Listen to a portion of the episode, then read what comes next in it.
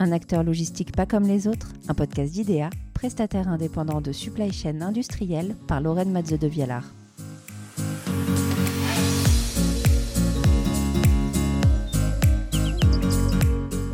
Durabilité, collaboration et performance, des atouts devenus essentiels pour accompagner le développement des entreprises industrielles. C'est justement l'ambition qui anime au quotidien le groupe coopératif IDEA, prestataire en supply chain industrielle. Quels moyens mettre en œuvre pour co-construire des solutions responsables et répondre aux défis d'aujourd'hui et de demain? C'est ce que vous allez découvrir dans cette première saison de podcast autour d'un acteur logistique pas comme les autres. Bonne écoute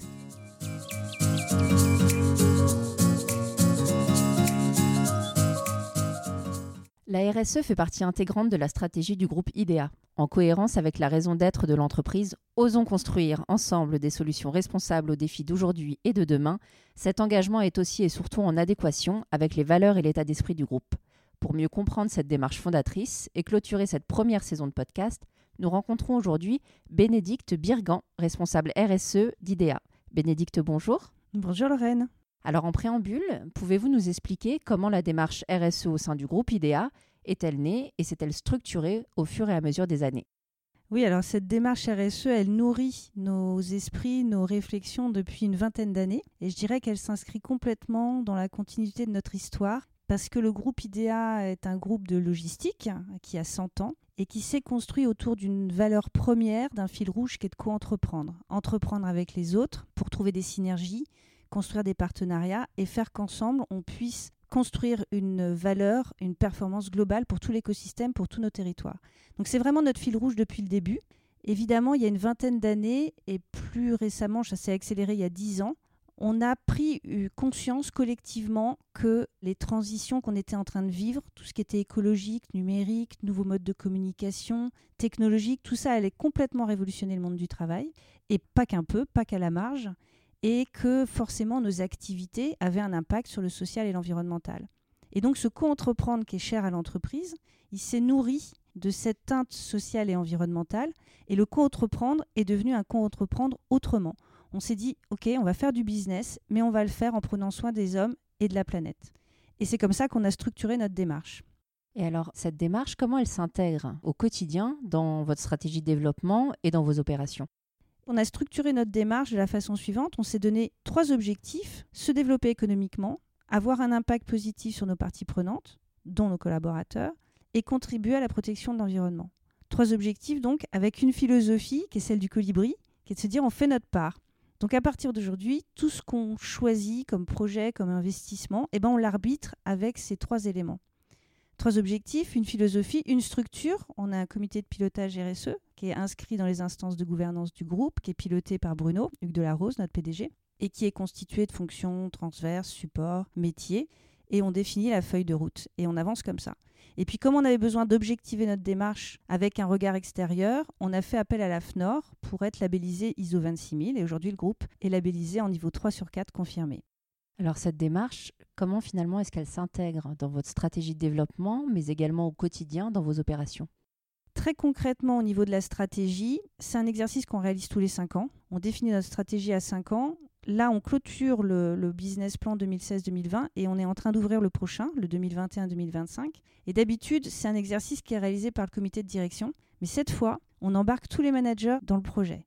Et c'est une chance parce qu'on a tous, on est 200 managers dans le groupe, on a tous la possibilité de dire j'ai une idée, j'ai un projet, j'ai une ambition pour le groupe à 5 ans, je serais super fier si on arrivait à ça.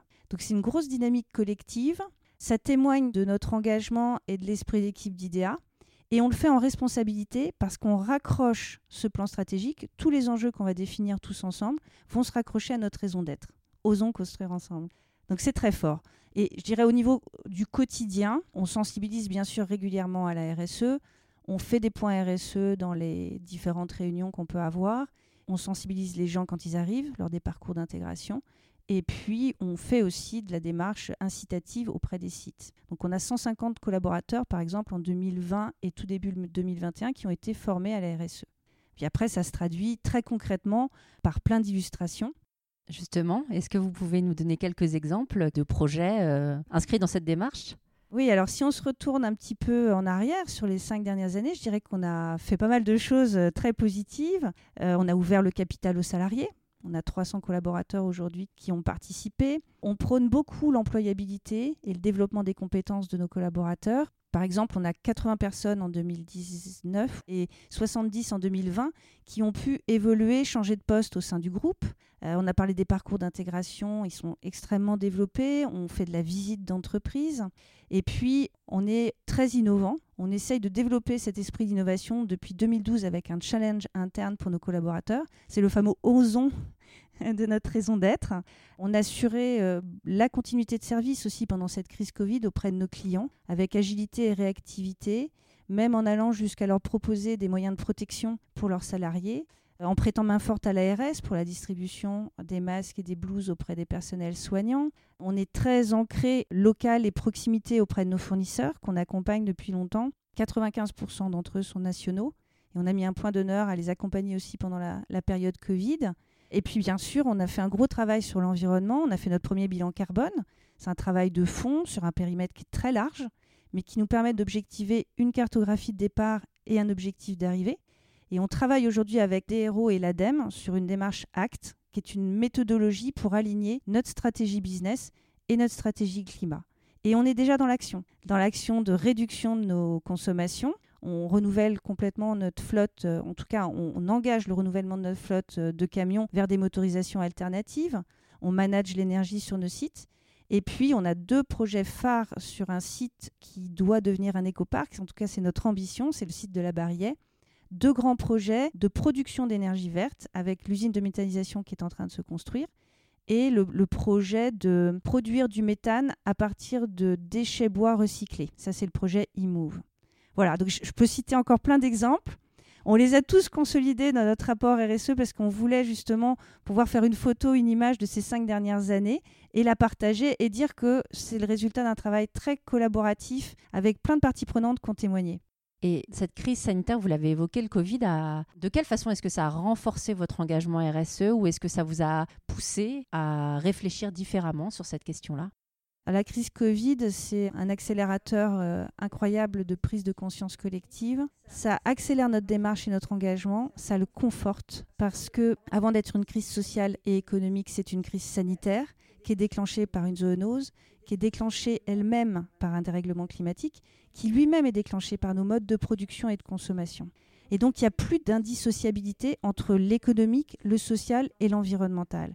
Aujourd'hui, les décisions qu'on prend, elles vont avoir un effet court ou moyen terme sur le social et l'économique et elles vont avoir un effet long terme sur l'environnement qui est moins visible. C'est des échelles de temps différents. Mais on doit corréler cette stratégie business, climat et social. Du coup, pour demain, quels seront les défis euh, dans lesquels vous allez vous lancer? Bah, Du coup, pour demain, les défis vont bien au-delà de la RSE. C'est un défi, c'est un projet global d'entreprise, ce plan stratégique, avec plein de défis à relever. Comme on grandit très vite, il faut qu'on garde notre état d'esprit, notre dynamique, notre enthousiasme, nos valeurs, notre culture, euh, notre esprit entrepreneurial. Bien sûr, euh, mettre l'innovation et la responsabilité au cœur de ce projet. Garder notre agilité à rebondir sur différents sujets et à répondre aux besoins particuliers de nos clients et puis relever collectivement les défis de l'environnement et du social, être plus acteur, plus inclusif, plus formateur. Je dirais que notre défi, c'est oser construire ensemble des solutions responsables aux défis d'aujourd'hui et de demain. Bénédicte, merci beaucoup pour cette magnifique conclusion qui vient clôturer euh, la première euh, saison de podcast d'IDEA. Et je vous dis à très vite pour la seconde. Merci Bénédicte. Merci Lorraine, à bientôt. Ce podcast vous a été présenté par IDEA en partenariat avec Vox 361.